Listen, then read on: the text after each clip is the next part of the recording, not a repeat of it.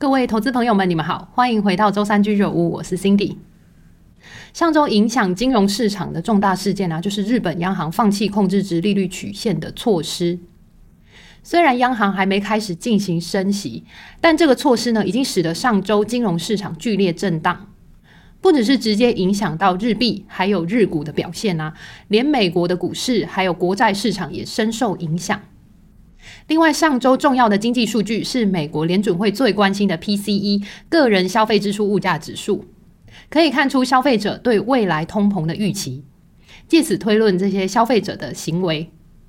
在个股方面呢、会跟大家分享上周开出最新财报的 Nike 还有美光两家公司，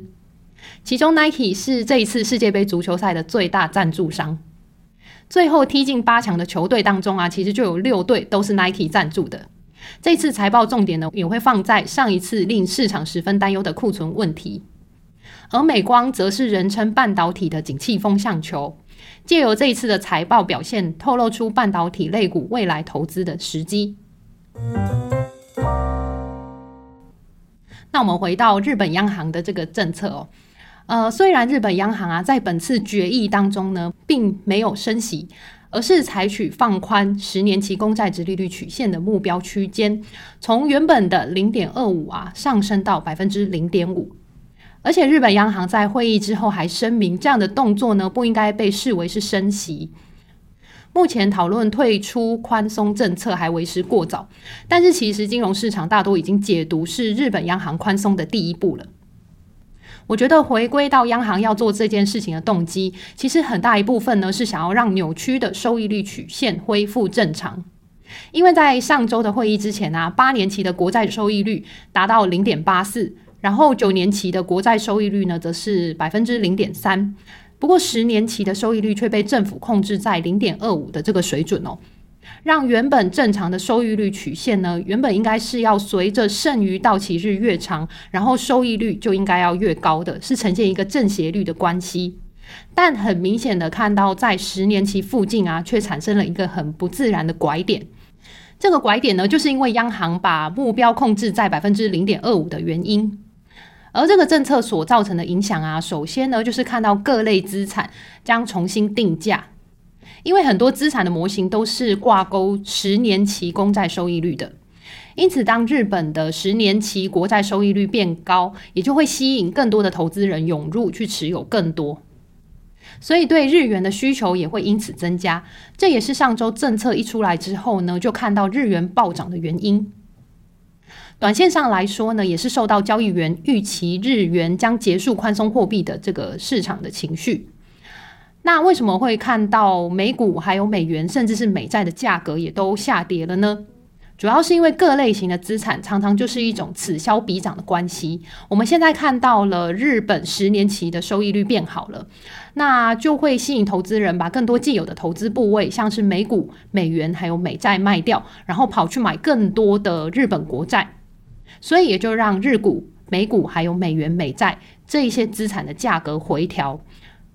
日本国债收益率也在政策一出之后呢，其实就马上从零点二五弹升到零点四五。不过截至十二月二十三日啊，其实又略微下降，回到了零点三八个百分点。我认为短线上啊，要趁这一波下跌之后的价格回调进场做多日元和日股的话，还需要再等待市场消化这个讯息。因为日元啊，长期以来的低利率使得借贷的成本很低，所以散户的投资者呢，会倾向去借比较低利率的日元，然后拿来去投资在海外比较高利率的其他资产上面。短线上呢，这一些散户投资者呢，就会趁这个机会获利了结他们手上的资产，而造成的影响呢，就是我们看到美股和日股都因为资金的撤出而下跌了。但我觉得可以站在一个更宏观的角度来看，毕竟日元还是处在一个宽松的阶段，并没有真正开始升息。等到短期的因素消化完毕之后啊，我认为反而是可以做多日元还有日股的一个投资机会。只是日元啊，长期来说会逐渐升值，回归到合理的价格，很难再延续之前的贬值趋势，价格也很难再回到先前的高位区间。而且对日股的压抑啊，我也认为是短期的，因为长期来说，如果说日元呢是渐渐的升值回到合理的价格的话，那日元升值之后呢，就可以买到更多国外的东西了嘛，所以输入性的通胀也会因此减轻，有助于日本企业可以降低它的采购成本，有利于企业的发展，所以中长线来说啊，其实对于日股的走势来说也是有利的。而央行呢，不断强调他们还没有停止宽松，也可以从央行扩大明年的购债量得到验证。原本市场呢是预期到明年四月现任行长黑田东彦卸任之后才会结束宽松的政策，只是没想到这样的政策哦，提早了四个多月就先看到了。再加上日本的核心通胀啊，其实已经升高到了百分之二点五，已经超过日本央行的目标百分之二。更加深了日本央行要升息的决心，所以可以说，央行升息是一个迟早的事情，只是比市场上所有人预期的都还要早发生。央行现在释出这样的讯号啊，对市场来说也能够把准备的时间拉长一点，其实未尝不是一件好事。而上周的重要经济数据就是美国的 PCE 个人消费支出物价指数，果然随着 CPI 放缓，也看到低于预期的 PCE。通胀持续下降的大趋势呢，依然不变。另外，透过密西根消费者信心指数，可以推测消费者对未来通胀的看法。不仅他们的信心指数呢是有所上升的，那针对未来一年的通胀预期也由百分之四点九下降到百分之四点四。消费者如果预期一年之后的通胀更低的话呢，就更有机会可以增加消费，然后减轻景气衰退所带来的影响。对于美国经济软着陆就更有可能实现。接着我们看到大盘指数哦，大盘指数的表现啊，其实从统计学的角度来看呢，会发现一种有趣的现象，就是每当十二月的时候呢，股市的报酬率往往会呈现负值，而到了一月的时候啊，报酬往往会比其他的月份还要好。主要是因为税务考量的关系，所以让投资人更倾向在十二月的时候卖出部位，以达到节税的目的。然后在一月的时候呢，再把这些部位买回来。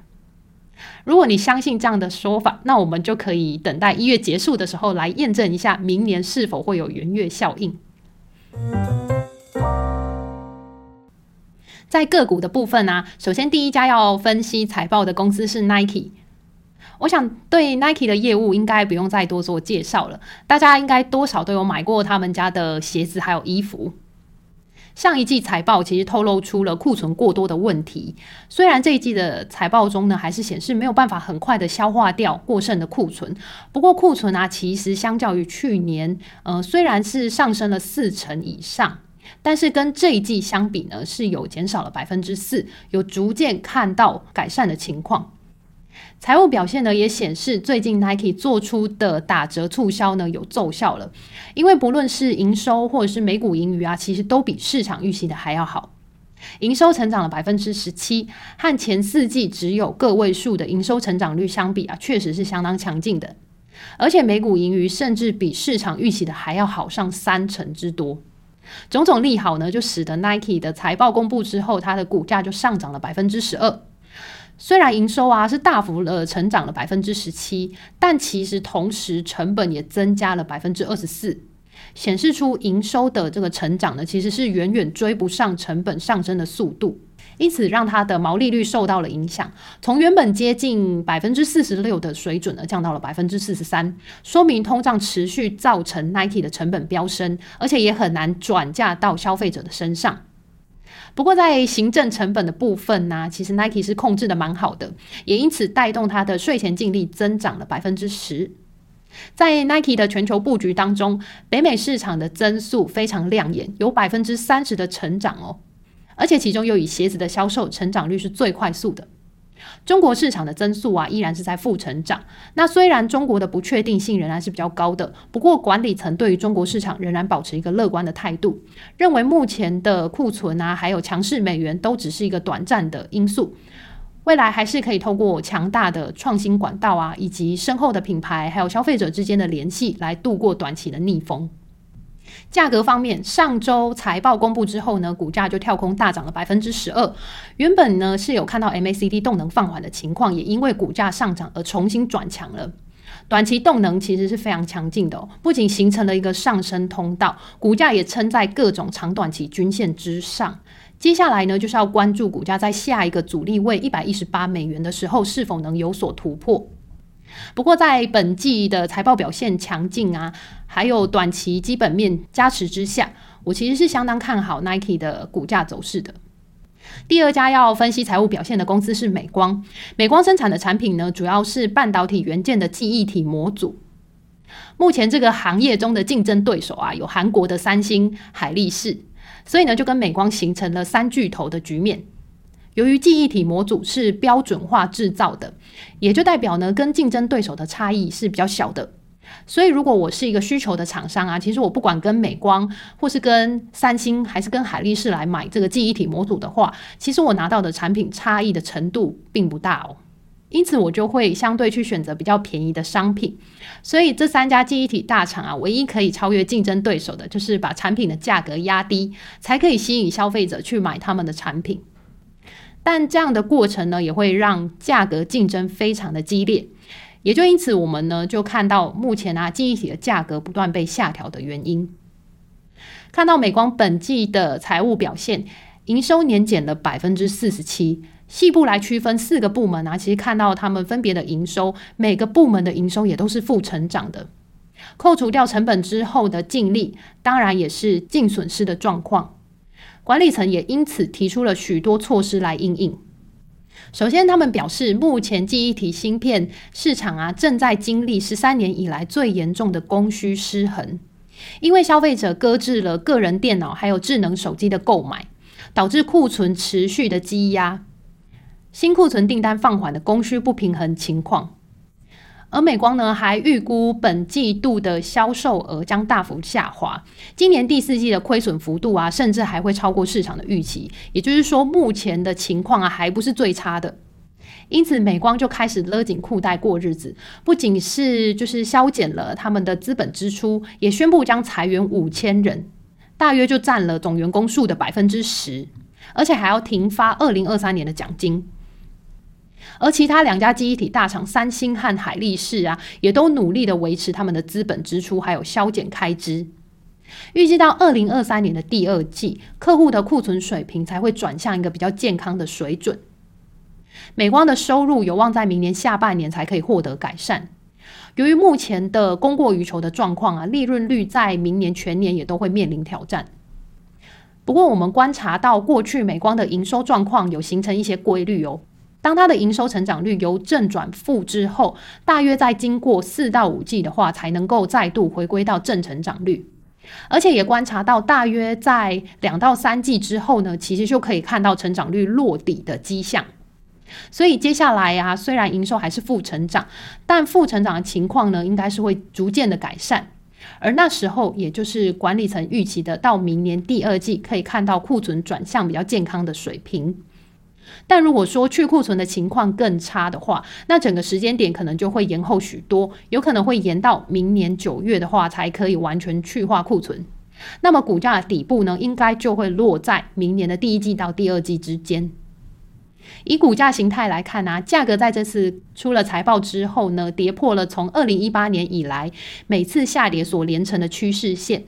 所以，短线以技术形态来说，股价是非常的疲弱。再加上财报透露出下一季的表现也不容乐观，所以无论是从基本面的角度，或者是从技术面来看的话，都不是一个太好的投资机会。提醒想要投资记忆体晶片相关半导体的投资朋友们，还需要再等一等。预计到明年的一二季的时候呢，股价才有望可以看到比较好的一个见底回升的机会。